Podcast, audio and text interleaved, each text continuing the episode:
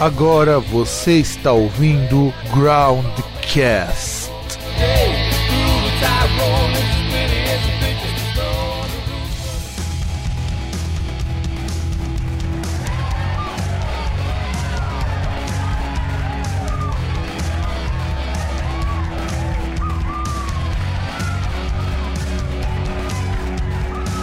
Estamos com mais um podcast de número, sei lá que número que é, acho que tá número 8, número 9, depois eu verifico isso. E diretamente aqui de Santo André, eu sou o Fábio, caralho, mas que fizeram com o Rock. E também aqui do meu lado, meu irmão Fernando. Eu não tenho nada a comentar, eu já sei que vou falar muita bosta. E diretamente da Lapa, o César. Então, eu tô aqui. Hoje eu vou fazer de advogado do diabo. Aliás, advogado de Deus, que eu vou provar que essa onda é porque o rock é coisa de Deus mesmo. E não tem essa aí, esses caras falando de putaria. Putaria é coisa de funk. E estamos também com uma participação especial. O homem, o mito, o Sir VH do Fórum Fighters. E aí, tô aqui só pra ajudar a trollar um pouquinho as coisas. Ele, que, ele que é conhecido por cagar Yoga Fire. Não, ele é outra pessoa.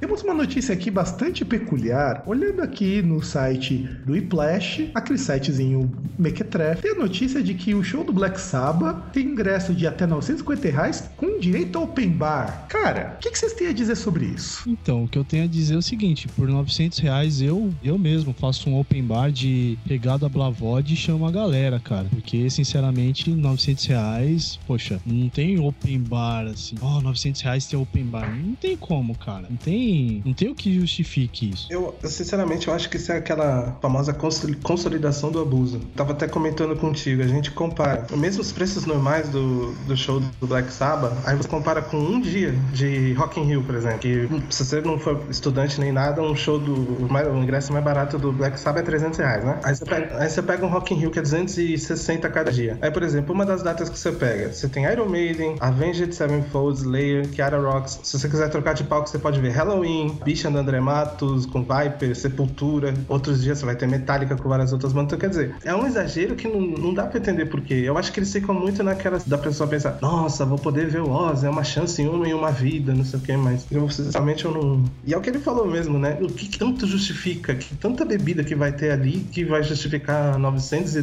poucos reais, né, meu? Com 950 reais, que o preço do ingresso é assim, 600 da entrada e 350 da maldita taxa de serviço que eu não sei onde caralho eles vão enfiar esses 350 reais. Ah, eu vi que tem barato estacionamento VIP, entrada separada, não sei, mas mesmo assim, cara. Não, eu tô. Eu fico pensando assim, olha, 950 reais, eu vou num lugar onde eu costumo comprar cerveja, compro cervejas caras pra caralho, vodka, é, compro a discografia do Black Sabbath, escuto em casa e tem um como alcoólico, cara. Porra, que coisa melhor que isso? E você ainda pode até nessa discografia pegar um show do Black quando o Ozzy ainda conseguia, né, cantar direito, né? Do que essa coisa agora. Então, eu tô achando assim, pô, por 950 reais deve ser tipo open de heroína, tá ligado? Cocaína, só se for. É que assim, se você não for uma, uma pessoa que só toma cerveja cara, você não, não for aquele, for aquele estilo de barman que toma qualquer coisa, com 950 reais, cara, se eu comprar isso aí de crio, eu faço um open bar o ano todo. E fico muito louco e chamo uma galera ainda, sabe? Pra ficar muito louca comigo. Se eu ainda quiser fazer igual a, a- os open bars da vida fazem, eu ainda, ponho um- ainda misturo com água pra, pra render mais. Caramba. Eu, eu ponho um caminhão pipa de cerveja barata na rua da minha casa, sabe? Sei lá, né? É que nem eu escutei recentemente um, um amigo meu que, é, não é brasileiro, né? Ele mora no Brasil por que é trouxa, porque pra mim um cara que sai de um país de primeiro mundo pra morar aqui, ele tem que ser um filho da puta, trouxa pra caralho. Ele um dia reclamou porque que ele foi comprar uma bicicleta pro sobrinho dele, tava muito caro, ele perguntou pro cara da loja por que que era tão caro e o maluco falou na cara dele, porque brasileiro paga. Então é exatamente por isso, custa 950 reais, porque a gente é um pouco trouxa pra porra e vai pagar 950 reais. Quer dizer, eu não, porque eu não tenho dinheiro, e nem que eu tivesse, menos que eu fosse o Ike Batista, porque aí eu punho o Black Sabbath pra tocar na minha casa. mas o brasileiro paga e vai pagar sorrindo e ainda vai começar a postar no Facebook. Hoje eu só converso com quem vai escutar o Arpigs e Angareitim no mesmo dia. É, se eu quiser eu escuto também, caralho. Eu ponho no YouTube os dois vídeos e ainda faço rolar ao mesmo tempo, que é melhor que o dele, que tem que esperar um depois do outro. Ainda faço um, um mashup ainda. Não, você quer ver o que é pior? Se eu pagar meia, que eu tenho direito a meia, o ingresso baixa para incríveis 650 reais. Praticamente uma pechincha. É, o salário mínimo pra ir pro, pra ver o Black Sabbath. Justíssimo, né? Eu, eu daria um saquinho de alfafa e, ou 10 dólares. Eu acho que já tava bem pago já. É, pior que eu tava vendo agora que o. Enquanto você falava, eu fui pesquisar os ingressos do Rock and Ring, que acontece lá na Alemanha, né? E cada dia de Rock and Ring custa 180 euros. Só que você vai ver o line-up dos caras e compara. Aí você para pra pensar, é um show só. Aí é. É aquilo que você falou mesmo, né? O custo do Brasil que nego tira dinheiro da bunda. Não, na verdade, quem tira dinheiro da bunda são outros profissionais que merecem Não respeito. vamos entrar nesse mérito, porque a, a gente tem gaúcho aqui presente, então a coisa de ficar tirando dinheiro da bunda pode ofender, né? Ó, não precisava espalhar também, né, meu? Não, mas eu acho que é exatamente esse preço porque o brasileiro paga. Porque o brasileiro se sujeita a pagar um valor desse absurdo e sorrindo ainda e conta pra todo mundo, pra todos os amigos dele. O, o viado paga um barão no ingresso, que é quase mil reais, e ainda liga pros amigos dele falando: Ó, vou no Black Sabbath, só paguei 950 reais. Né? E várias fotos no Instagram, né? E o pior é o seguinte, o cara paga e se você questiona isso, ainda fala, ah, tenho dinheiro pra pagar mesmo, não sou pobre, o cara ainda acha que tipo é status. O cara parcelou o iPhone dele em 36 vezes e ele quer pagar de rico pra você.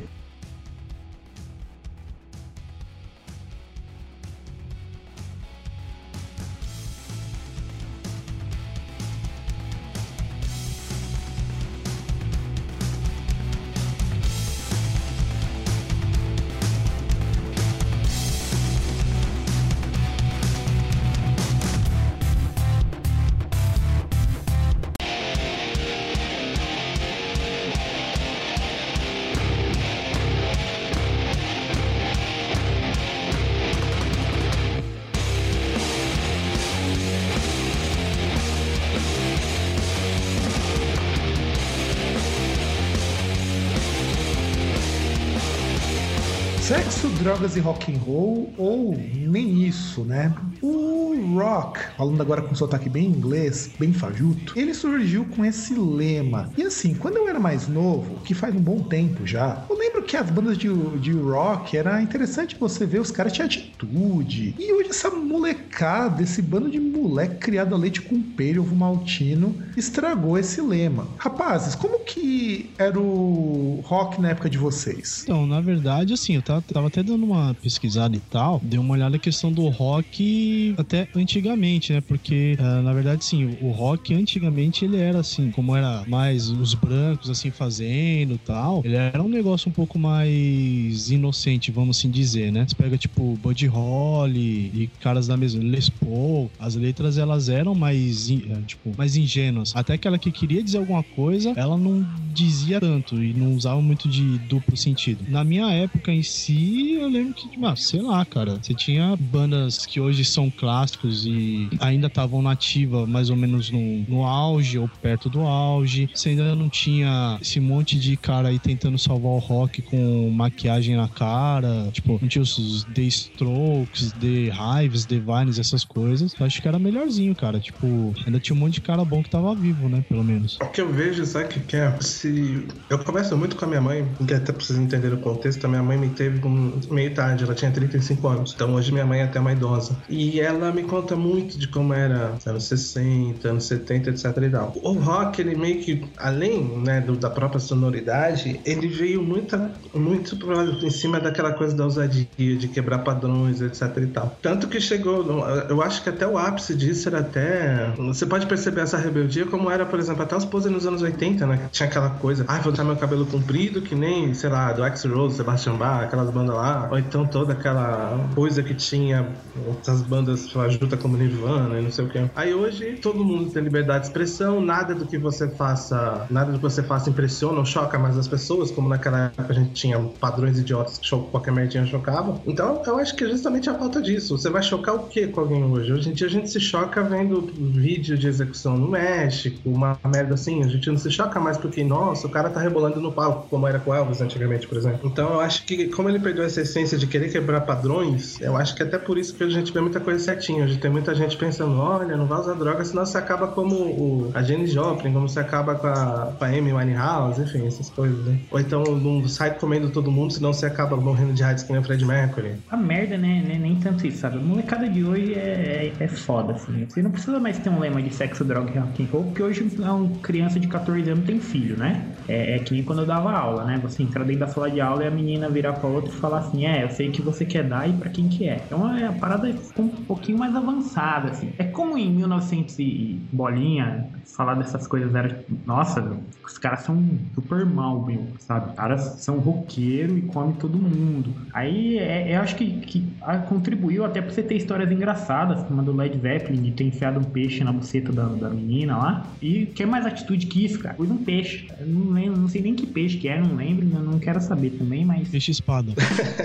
Olha, mais, uma atitude mais, mais do que essa, eu só me lembro do Marilyn Manson, que o segundo álbum deles, que até tem aquela faixa Sweet Dreams, é na verdade um, um documentário de sessões sadomaso deles com os fãs. É, então, e, é, pra essa época, até os anos 90, nem o, o próprio VH falou, qualquer coisa chocava, velho. Se você falasse de bosta, você era revoltado. Se você falasse de pedofilia, era doente. Se você falasse de necrofilia, você tinha problema no reto. Se você falasse de, boiola, você foi violentado quando você era criança. Tipo, tudo era motivo. O achar que você falava de um negócio e às vezes nem era tudo isso, mas tinha essa coisa realmente de chocar, de ser fila da puta, foda, rebelde, desgraçado, pau no cu, odeio minha família. E ainda mais se a gente pegar que muitos desses caras clássicos eram pobres. Você vê isso até em, biografias. Eu não, eu não lembro quem que era, agora de cabeça, mas eu não lembro que cara que hoje é famoso, rico pra caramba, roubava a madeira da cerca do Frank Zappa pra pôr na lareira, porque senão o cara ia morrer de frio. Ah, os caras do Crisium mesmo. Quando o Crisium começou, no, no, final da década de 80, o baterista ficou batera da escola de samba. É, e, hoje não. Hoje essa, essa molecada quer ser muito revoltada, tipo, mas é fácil você ser revoltado com o iPhone que seu pai te dá. É fácil ser revoltado com, com o iPad, sabe? Aí fica fácil, aí fica simples, então você perde essa coisa. Quanto a, a questão de drogas, é, eu acho que na verdade não choca mais porque simplesmente ficou comum. Infelizmente, mas eu acho que todo mundo conhece pelo menos uma pessoa que usa droga, seja ela ilícita ou não. É, o VH mesmo é um usuário de drogas pesadas. O cara mora no Rio Grande do Sul, né, velho? Já dá pra saber o tipo de droga que esse cara usa, né? Não, e o cara joga com a Chun-Li.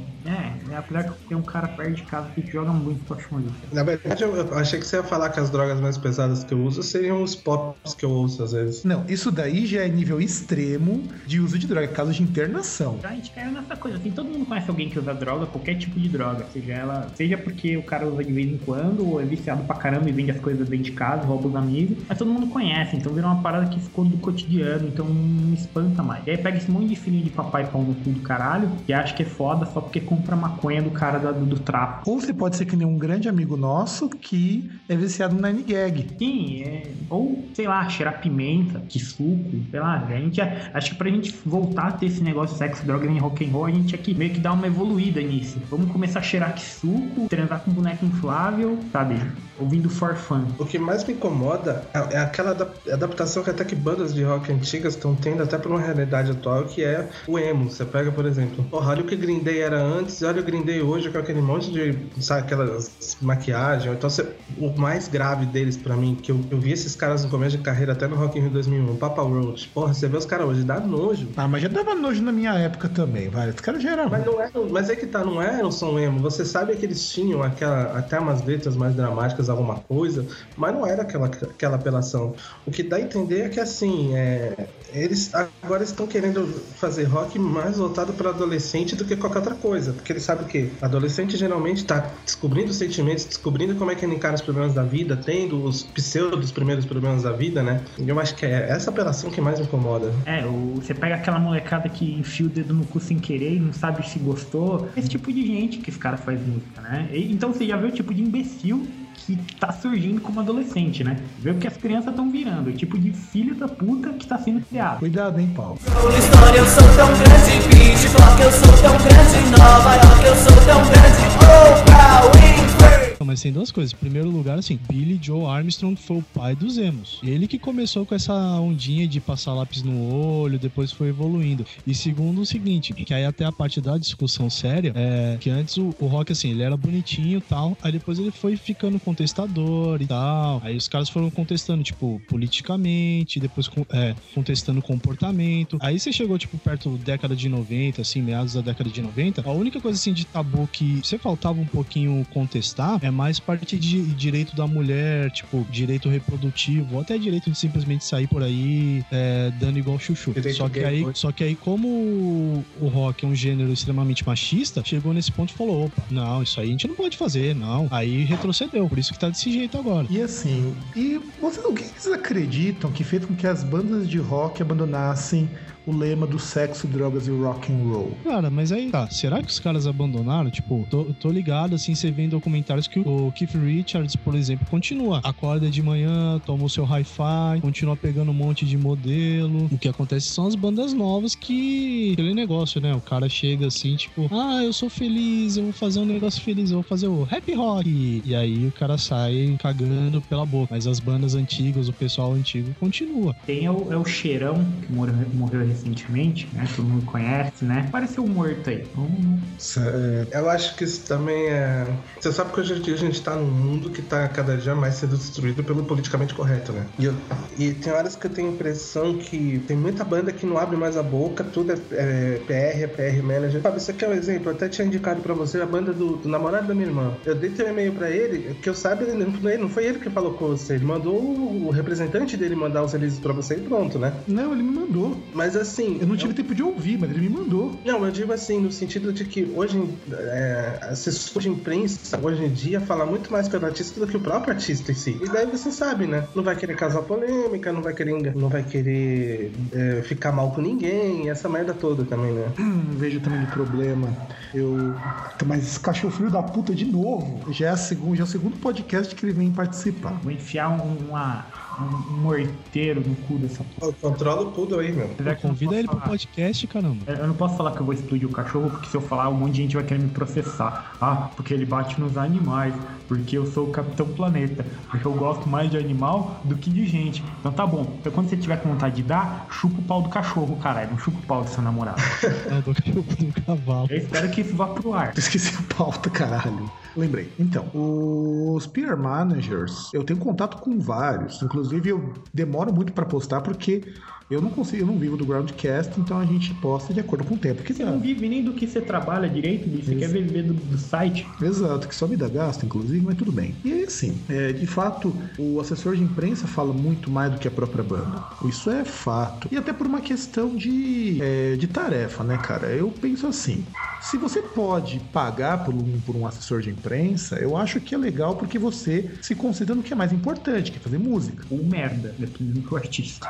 Por outro lado, eu tenho contato direto com várias bandas também que não têm assessoria de imprensa. Eu poderia citar boa parte das bandas americanas ou bandas europeias que a gente toma contato é direto com a banda, só o Alcest que foi um assessor de imprensa. Mas assim, é complicado porque a gente pensa assim, ah, você pensa no rock nos 80, que é o grande referencial do sexo, drogas e rock and roll. Embora esse lema, é, acho que ele é mais antigo que isso. As bandas dos anos 80 era tocar o foda-se. Eu cato todo mundo, eu transo todo mundo, enfim, faço o que quiser e uso droga porque eu sou radical. E é interessante a ideia de, da subversão.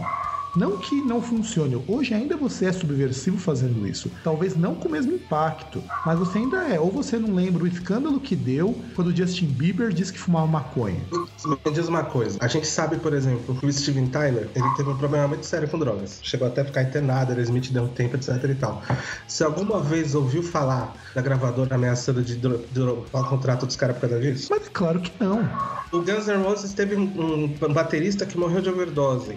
Uh, outras bandas também, a gente sabe do histórico que né, Rolling Stones, alguns caras do Rolling Stones têm, outras bandas. Agora, hoje, se chegar aí, sei lá, um lequinho do Restart no Twitter falando que, que fumou maconha e comeu uma menina, meu Deus do céu, tá de contrato na hora. Bom, se ele falar que comeu menina, realmente Não, vai é, ser um é, feito. Calma aí, se, se, ele, se ele falar que fumou maconha, acho que o cara da gravadora nem expulsa ele. Mas se ele falar que comeu uma menina Aí o cara fala, não, pera aí, você não tá seguindo o seu contrato aqui, cara. Você é pra dar o cu e você não tá fazendo isso aí direito. É que na verdade. Tá, ó, quebra de contrato aqui, ó. Vocês vão ter que pagar uma multa pra mim e dar o brioco também. Mas é a ditadura do politicamente correto que a gente tá falando, que nem vocês estão brincando do cachorro. É capaz de, nos comentários do Groundcast, aparecer a gente falando, ai, é, aqueles ativistas de protetores animais. a gente vê diariamente no Facebook as histerias por causa de cada besteira, de feminista, de protetor disso, de protetor daquilo. Vem, racismo em tudo, vem maldade em tudo. Então quer dizer. Não, e sabe qual vai ser o pior? Vai vir um ativista comunista falar merda, certeza. E a gente lembrando do politicamente correto, que fez até boa parte das bandas clássicas abandonou isso. Você para pensar, vamos pensar no Iron Maiden, por exemplo. Iron Maiden nunca foi a senhora banda subversiva, muito pelo contrário. Mas o Iron Maiden também pega umas temáticas assim tão chinfrim. Você pega o Metallica, que é banda que tocava mais o foda-se nisso que o Metallica, e acabou que é, boa parte das bandas que continuaram hoje, a gente pode pensar no Kiss. O que que Kiss manteve daquela essência do sexo, drogas e rock and roll depois que chegou nos anos 90? Eu que manteve, cara. Mas que o Gene Simmons representou quando foi fazer filho, eu espero que ela continue o legado dele de, de ser transona, porque muita gente vai ficar feliz. Não, e é sério, eu fico assim bastante surpreso e boa parte dessa ideia do sexo, drogas e rock and roll deixou de existir e não vejo problema de deixar de existir. Eu vejo o problema e é aí que entramos num, numa questão assim bastante complicada que é assim. A partir do momento que você fala que o rock é subversão, por que caralhos acontece de um roqueiro 666 magote chegar e usar o rock para criticar o funk? Aí Então, cara, é estranho isso aí. Na verdade, assim, eu, eu não entendo. Acho que meio que inverteu o valor. Tipo, sub, ser subversivo agora é ser. Cara ser politicamente correto, vegetariano, ateu, cara ser bom pai, bom namorado, sei lá, aquele que só pega na mão, pô, só faz sexo depois do casamento. Acho que isso quer ser subversivo. Aí por isso que ele fala, tipo, pô, que você tem um funk, por exemplo, que as minas, pelo menos que você vê que são elas que são livres e falam, pô, eu faço aquilo que eu quiser com o que eu quiser e se você achar ruim, você vai ficar aí se acabar na mão. Aí por isso que eles fazem essa inversão, tipo, fazem o totalmente oposto, né? É, eu acho que a, as pessoas têm mania. Começa com aquela história de que tudo que, tudo que é original do Brasil é ruim. A forró é ruim, o samba é ruim, o funk é ruim, o, aqueles ritmos nordestinos são ruins. Eu acho assim, o funk ele é uma manifestação cultural legítima que tem as suas vertentes. As pessoas mais velhas que gostam do funk antigo, Jorge Benjor, etc e tal, não suportam o funk novo.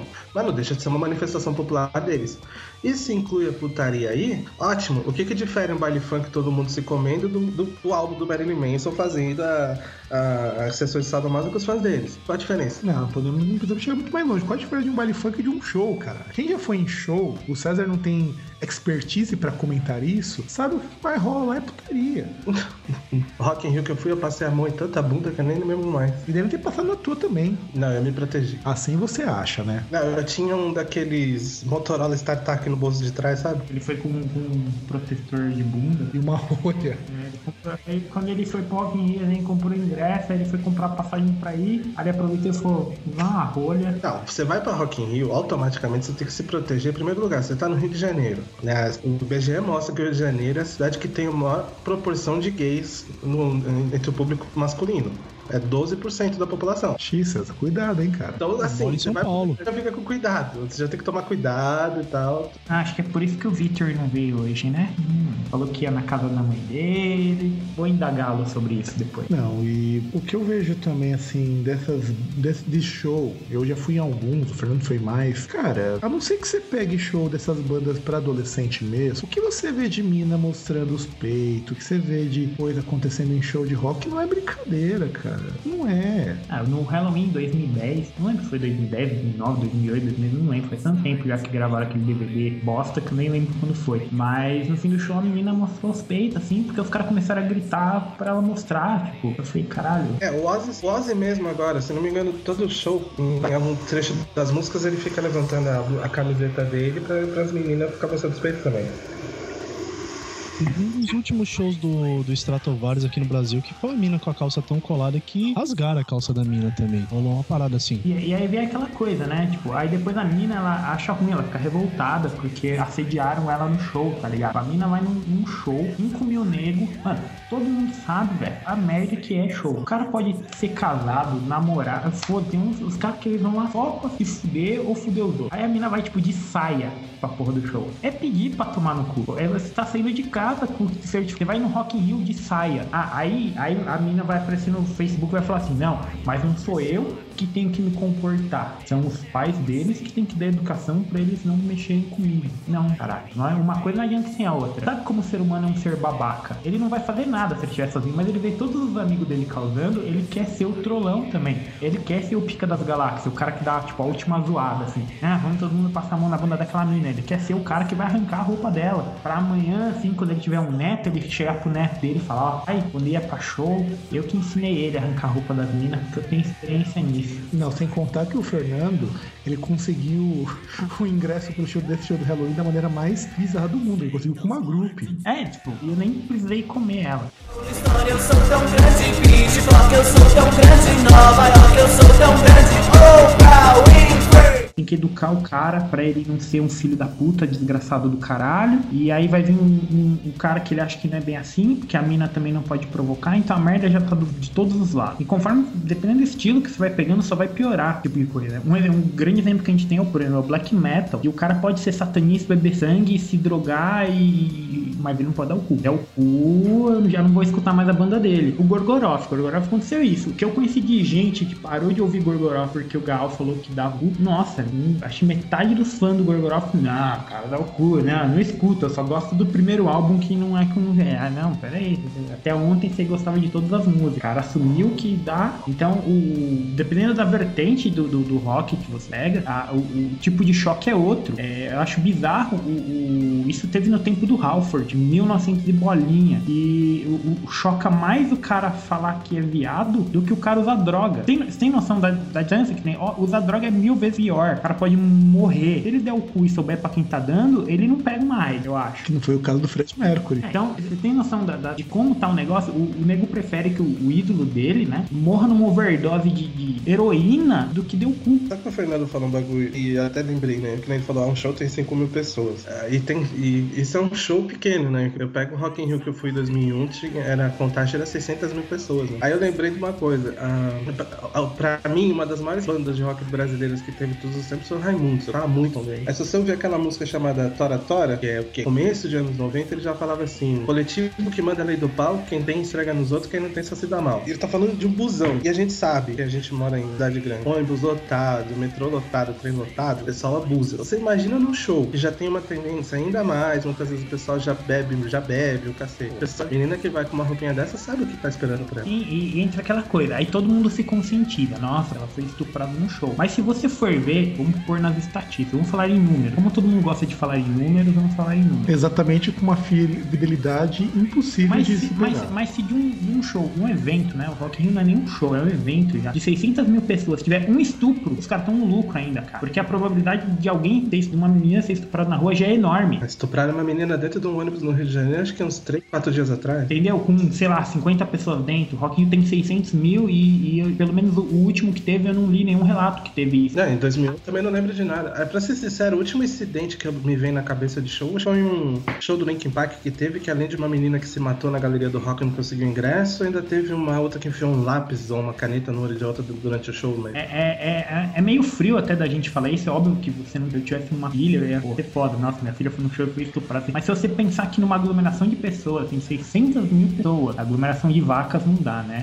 Mas aconteceu uma vez, é, por mais frio que pareça, é esperado dentro de, um- de uma estatística. É calculado isso, sabe? Curto. É, é muito mais nego roubado num show. O próprio Live and Louder, o, o último teve é, antes do- desse ano, né? Que esse ano voltou. O que teve de nego que foi roubado lá dentro foi absurdo. Mas você não teve nenhum caso de morte, de estupro, de, de esfaqueamento, sabe? Então você tá dentro da estatística. O pessoal tem que lembrar que você tá tratando com pessoas. e é onde você vai encontrar todo tipo de imbecil, cara. O cara que supra alguém dentro de um show, ele faria isso na rua, ele faria isso no ônibus, ele faria isso em qualquer lugar que ele tivesse oportunidade pra fazer. O show foi só um local que favoreceu o cara, por ter muita gente e ser muito mais difícil de achar o cara depois. Mas pode ter certeza que ele faria isso em qualquer lugar. O show, porventura, é tipo o nego que mata e fala que joga RPG, sabe? Uma coisa não tem nada a ver com a outra. É o cara que, ah, o cara entrou no cinema e matou todo mundo porque ele jogava Doom, ele jogava Duke Nukem. Uma coisa não tem nada a ver com a outra. Ele ia fazer a bosta jogando ou não, ele ia fazer a merda com essas coisas ou não. É, é, é só uma desculpa pra dizer que coisa XYZ é violenta, é, é uma desculpa pra dizer que coisa XYZ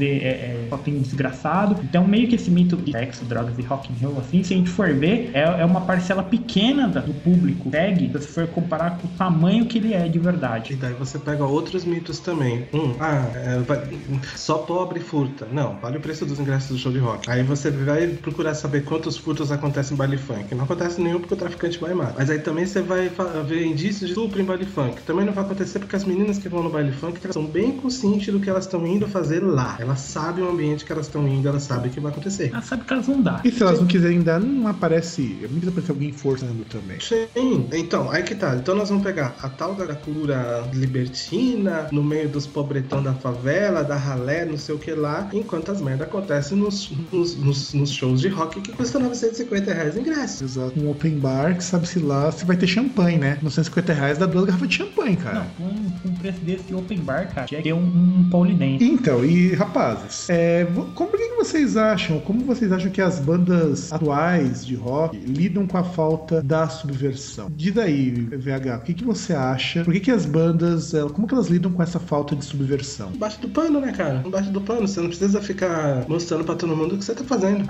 Simples assim. É um, um bom exemplo assim, você não bate punheta com a porta aberta. Pra ninguém ver, a menos que você seja maníaco e goste desse tipo de coisa. Espero que ninguém aqui seja. Vai, César, diz o que como você acha que essas bandas de rock, sobretudo as mais novas, lidam com a falta de subversão? Ah, cara, eles não lidam que é bom pra eles. Os caras já estão. Tem uma ideia assim diferente, né? Os caras eles veem assim que é meio que, por exemplo, é possível o cara ser crente e ter uma banda de rock, por mais que seja aqueles crente ferradão. Então ele vê assim, ele vai, ele acha assim, ó, aqui eu, eu tenho um personagem que é o vocalista, que é o cara da banda, mas por exemplo, chega lá depois no, no backstage, teoricamente, o cara é lá todo santinho, tal, não sei o que, o cara não faz nada de errado, até pra, pra não para não ir contra aquilo que ele acredita ou até pra, pra imagem pra imagem não ficar tão não ser arranhada, né? Se bem que aquele negócio também, os caras, você não tem, por exemplo, esses escândalos e tal, mas você tem escândalos às vezes de cara que se porta de forma diferente, é, de forma errada com relação a assédio. Gostei lá, tipo, citado aí Justin Bieber, vários, várias vezes aí os caras falando, tipo, Justin Bieber chega, quebrou a câmera do fulano lá, foi tirar foto, cuspiu no cara, ou o cara lá do Restart, que o fã entrou no carro dele, aí o cara já chamou ele lá pra um contato sexual depois,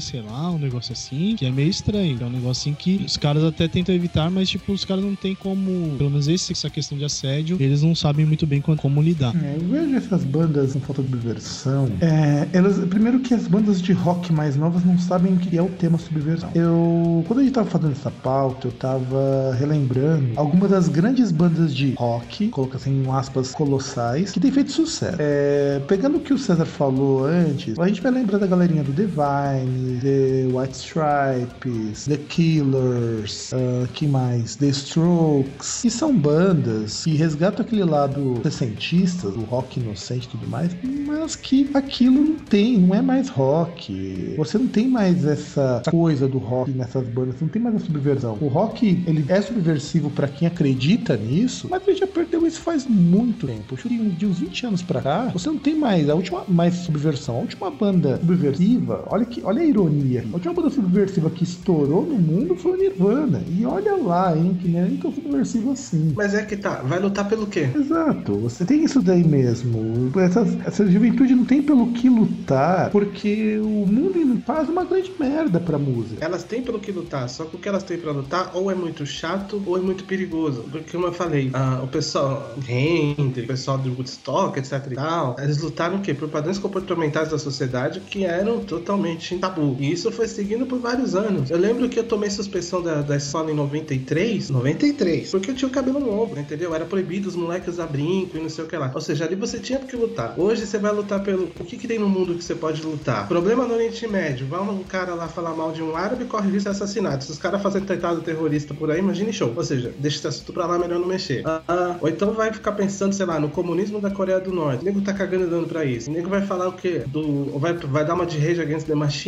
e falar coisas de política, corrupção, etc e tal. Nós vimos que o Rage Against the Machine foi uma febre que durou muito pouco. E hoje em dia só tem um ou outro que é fã mesmo da banda, mas foi uma coisa que não durou. Ou seja, ou você tem tema perigoso, ou você tem tema que é chato. Aliás, tem. Você lembrou bem, tem duas bandas dessa leva que ainda mantém esse lado mais subversivo. Uma delas é o próprio Rage Against the Machine, que os caras têm culhões de aço. Quando teve o festival lá que eles participaram, eles doaram 600 ingressos sem terra. Porque a primeira coisa que eles fizeram aqui foi conhecer o pessoal de extrema esquerda. Assim, não que eu seja favorável a isso, mas eu achei, uma, como atitude, eu achei uma coisa interessante. E o outro é o pessoal do Brujeria. O pessoal do Brujeria propaga muito a situação do México, como que a coisa lá é brava, como política dos Estados Unidos só fode com o México. E assim, você não tem mais isso. O rock nacional mesmo, é, eu estava lendo inclusive a matéria que o Wanderson me passou, depois o César me passou uma outra também, com aquela questão lá do Lobão, que ele foi falar uma charopiada do Mano Brown. E aí o que acontece? Eu percebo que você falar mal de alguma coisa, ou de alguém, ou do governo, continua sendo tabu. Mas hoje as pessoas não veem mais sentido em falar mal, mesmo o tabu continuando ainda mais forte. E- Eu acho que é um, vai um pouco além. Não tem mais isso, porque a gente entrou naquela coisa de não é mais problema meu ou não faz parte dos meus problemas. Exemplo, Pra que, que eu vou ter uma banda que vai falar do, da faixa de Gaza? Não é problema meu, eu não moro lá. Por que, que eu vou ter uma banda que fale da- do comunismo da Coreia do Norte? Eu não tô nem aí no comunismo da Coreia do Norte. Eu não moro lá, eu não vivo lá, eu não tenho parente lá, eu não tenho amigo lá. Eu quero que se foda. Se a Coreia do Norte explodir, não vai fazer diferença. Então você, você chegou num ponto que, é, nem o, próprio Vega falou, "Ó, as coisas são perigosas e entra naquela coisa de também não é problema meu, não me afeta diretamente, sabe? Eu sou um cara de classe alta em São Paulo, né, no Brasil, que eu eu tenho uma banda, pra que que eu vou falar da corrupção se a minha família tem dinheiro eu comprar do que eu quiser? Foda-se que o político rouba, eu compro o que eu quero, minha família tem dinheiro, não vai diferenciar se o cara rouba 30 milhões. Na minha vida não muda nada, eu vou continuar tendo as minhas coisas, eu vou continuar tendo meu computador, meu celular de última geração, eu vou viajar pra Europa sempre que puder, eu vou viajar para Estados Unidos sempre que puder. Então vou lutar contra o quê? Se a minha vida tá boa, se eu acomodei nesse ponto. A gente pega um ponto de de uns caras anos 70, 80, 90, que os caras até tinham que lutar porque isso afetava eles diretamente. E aí entra naquela coisa de que o fã espera que o, o, o cara sempre faça isso, sempre lute contra alguma coisa, e muitas coisas perderam sentido.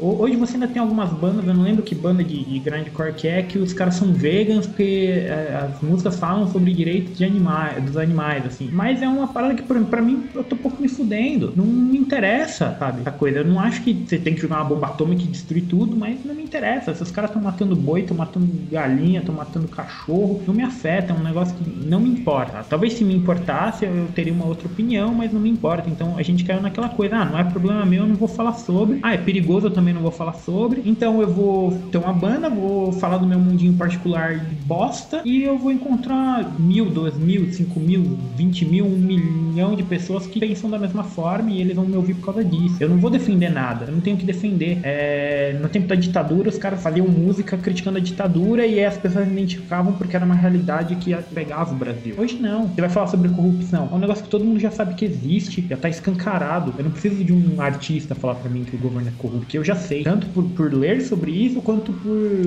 pseudo-ativistas de Facebook que nunca deixam a gente esquecer da coisa. Então eu vou ter uma banda que fala sobre a corrupção pra quê? E todo mundo já sabe que vai entrar o que na cabeça de alguém? Nada, porque ninguém vai fazer nada. Não fez até hoje, não vai fazer. Então acho que entrou muito isso e aí você pega, principalmente bandas estrangeiras, a quantidade de pessoas com dinheiro, assim, que tem uma renda familiar, tem uma, uma renda, uma economia boa na família, cresceu muito. Então o cara não tem muito pelo que reivindicar. Ele vai reivindicar o quê? É, assim, foi louvável o Rage Against the Machine querer conhecer o Sem Terra. Então, os caras que encheram o cu de dinheiro, que podia estar cagando e andando pra isso aí, porque eu acho que independente do que os caras falem, se você gosta, você gosta do som dos caras, independente se o cara defende Sem Terra, se o cara não defende, se o cara já acha que ideologias mudam, as pessoas ficam velhas e mudam de opiniões e mudam de ideologias. Eles poderiam simplesmente ter mudado. Eu acho que a pessoa que gosta, ela vai gostar independente disso. Bem que a cara da banda foi feita em cima disso, mas eles têm o direito de mudar. Assim como daqui 10 anos, eu posso achar que defender os animais é legal. E aí eu já não teria uma opinião que eu tô dando hoje. Então a gente tem que pensar que você pegava muito adolescente nessa era. As bandas começavam muito cedo. Você tem músicos gravaram álbuns com 12, 13 ou 14 anos, sabe? Numa, numa realidade totalmente fodida. Porque vamos falar a verdade, os caras tinham uma realidade fodida, assim, de desgraçada, de passar fome, de passar frio, de não ter onde morar, sabe? Que hoje muita não tem. Ainda bem que não tem, ainda bem que esses caras apareceram, lutaram por isso e de certa forma, direta e indiretamente, as coisas melhoraram um pouco. E que eu não tenha mais que falar sobre isso, porque isso já foi arrumado, entre aspas, de certa forma. Mas a gente não tem mais esse negócio, ah, eu tenho que ter contra a política. Não, não tenho mais, eu não preciso mais. Tão grande, Block, eu sou tão grande, Nova York, eu sou tão grande, Winfrey. Interessante esse negócio aí do Lobão, porque assim, é, o que ganha repercussão do Lobão é o seguinte: em primeiro lugar, ele vai na contramão de toda a. todos os artistas que já foram militantes políticos e tal. E, tipo assim, todos eles estão errados e só o Lobão tá certo. Tem que contar que ele ainda ele tenta proteger os caras que viram na cara dele, que deram tapa na cara dele, que prenderam ele só por um baseado lá na era da ditadura. Aí, tipo, você olha e fala, meu, que, que idiota. E sem contar que ele ainda vai mexer com os caras lá que, meu, falam de política, mas eles não defendem o governo. Eles falam da realidade dele que é deles que é pobre, miserável, e meio que de certa forma os caras falam, meu, se você quer ser certo, quer ser bandido, o problema é seu, faz o que você quiser, faz o que você precisar pra sobreviver. E ele toma a resposta que ele merece. E nisso aí o Fernando falou da realidade, lembra até uma, uma entrevista assim bem antiga do Ozzy, que o perguntaram pra ele, porque o Black Sabbath surgiu bem assim, foi quase o fim daquela movimento hippie, paz e amor, né? Aí o, o Ozzy ele até comentou, ele falava, poxa, meu, tinha sempre aquele negócio hippie e tal de flower power e paz e amor. Era só eu dar uma olhada em volta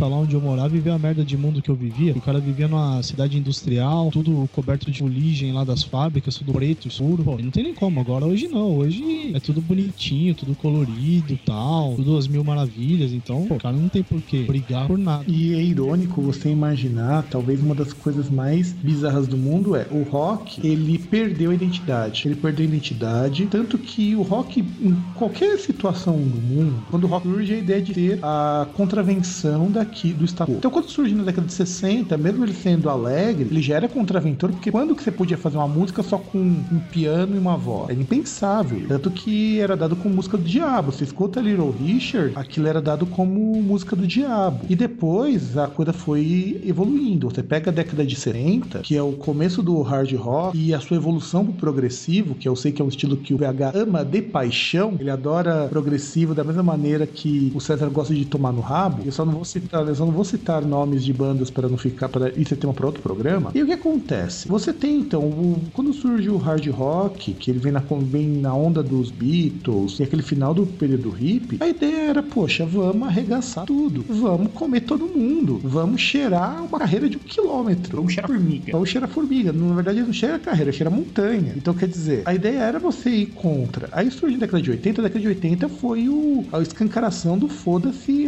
a limites extremos. Eu chego a lembrar uma banda de death rock chamada Christian Death, foi uma das primeiras bandas a ter polêmica com, com essas coisas de temática satânica, muito antes de banda de black metal, que o pastor lá da igreja dos Estados Unidos, lá na Califórnia, ele quebrou um CD da banda, no dia seguinte esgotou. E, poxa, eu vou escutar um rock do diabo. E Para quebrar meu CD, não dá bosta nenhuma. e aí, é, você pega pensa, por exemplo, estilos como o funk, como a música eletrônica, de certo modo, o, o rap, eles estão assumindo o lugar que o rock tinha antes.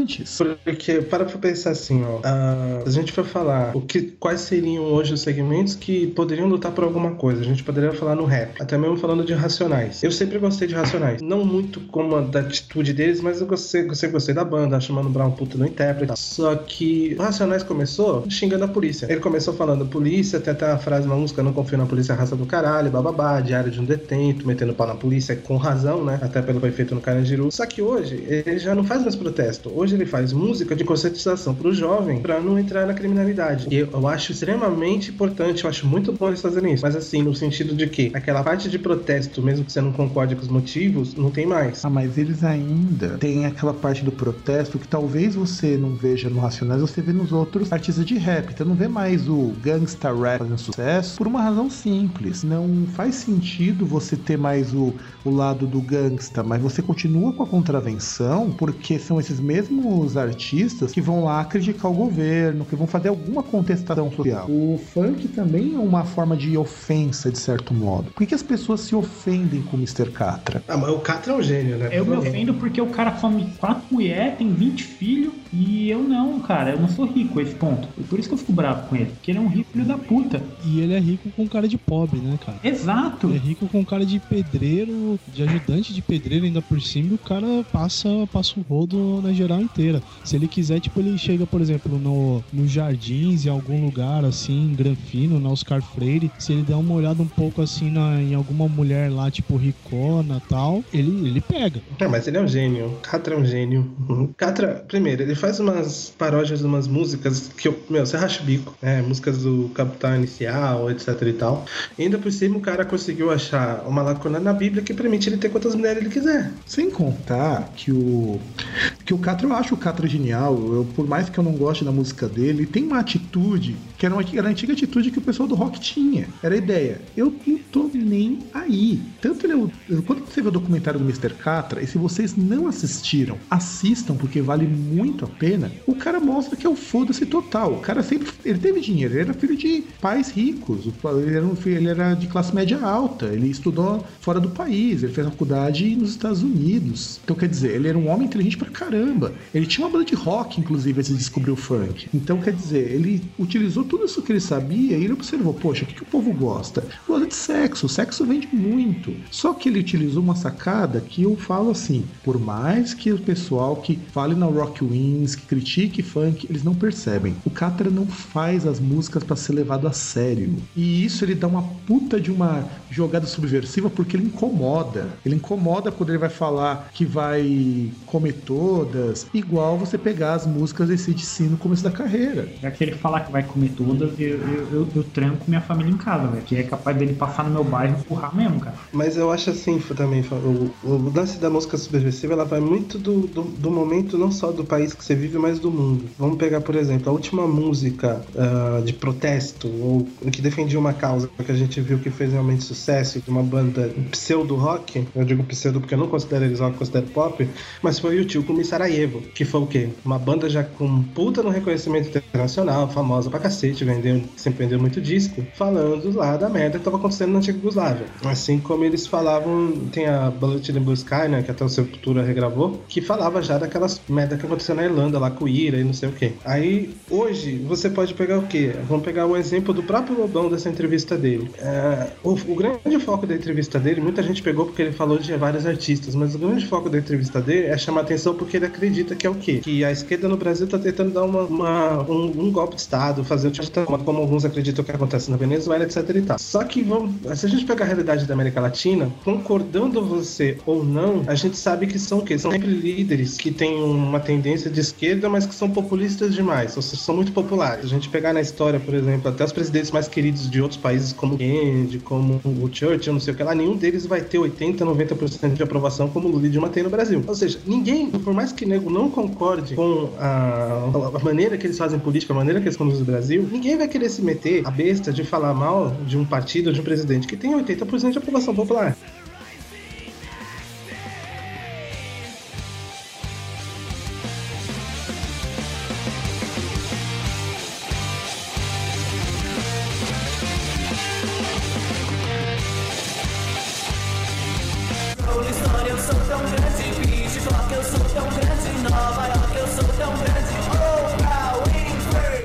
Que eu acho que é algo muito complicado, porque a subversão ela parte justamente daí. Eu lembro quando você pensa nas, nos grupos de rock antigos, eles surgem também nessa coisa de contestar o já está estratificado. E é lógico que você só consegue contestar aquilo que não agrada a maioria, mas a maioria não tem coragem de chegar e falar. Eu penso, vai, pegando um exemplo bem porco, quando a gente é, imagina lá fora, quando você pensa em países como Afeganistão, como Arábia Saudita, onde você tem uma repressão social muito forte, o rock e o punk, principalmente, tem um papel muito forte. Aqui em Santo André mesmo, aqui no ABC, o punk tem uma força danada, porque o ABC da Grande São Paulo é uma das regiões, com exceção de São Caetano, onde se ganha muito mal.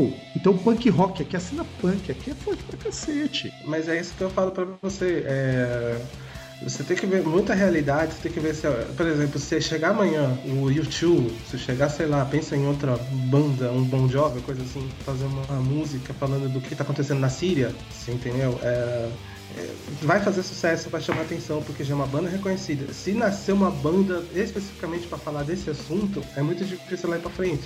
Uma outra banda que eu lembro que era uma banda até de protesto, mexicana, chama Café Tacuba. Você não ouviu mais falar dos caras? E olha o que tá acontecendo no México hoje. Eu acredito que eles tenham medo, né? Mas é, é, é, uma, é uma situação um pouco complicada, assim. É, é como eu falei.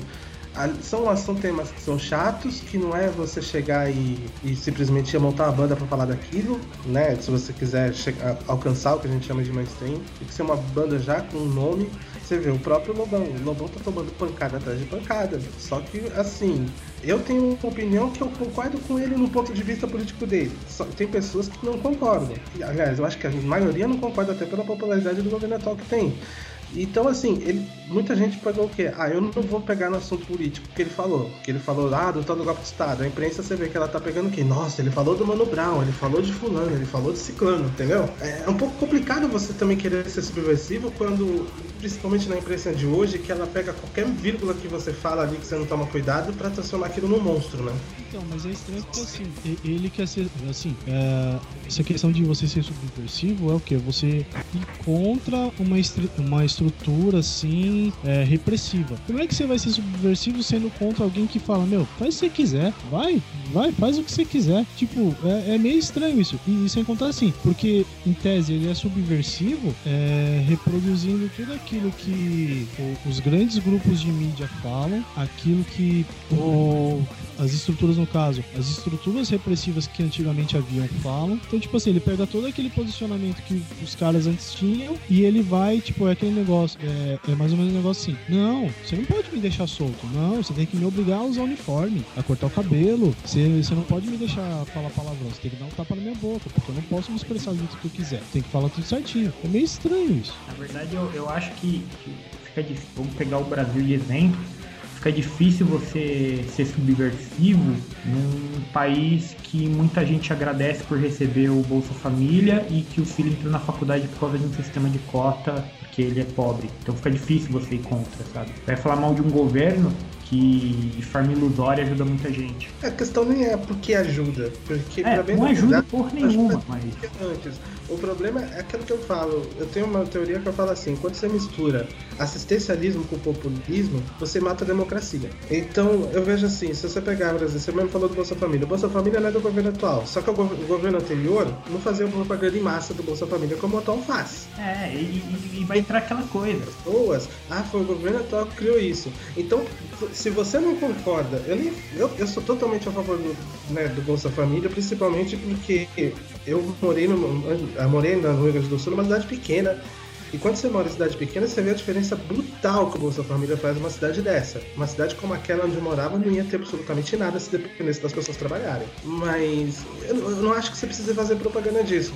Então, quer dizer, se, aí vem um cara que nem toca em Bolsa Família, mas ele conta, por exemplo, a política econômica, ou então a maneira como eles estão lidando com as terras dos índios, que está dando uma rola agora, que seria uma boa causa para se lutar Uh, enfim, qualquer coisa, aí ele não, eh, todo mundo vai ser contra porque não, ele tá falando do, do, nosso querido fulano de tal, não pode, entendeu? É por isso que no fundo a gente descobre que rock virou som de bunda mole.